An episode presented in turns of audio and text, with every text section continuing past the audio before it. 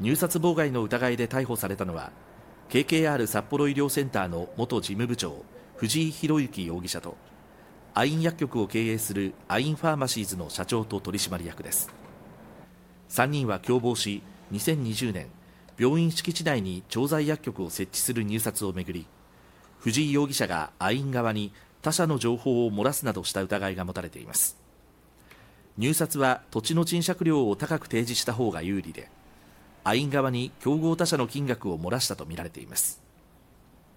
警察は金品のやり取りがなかったか詳しく調べています。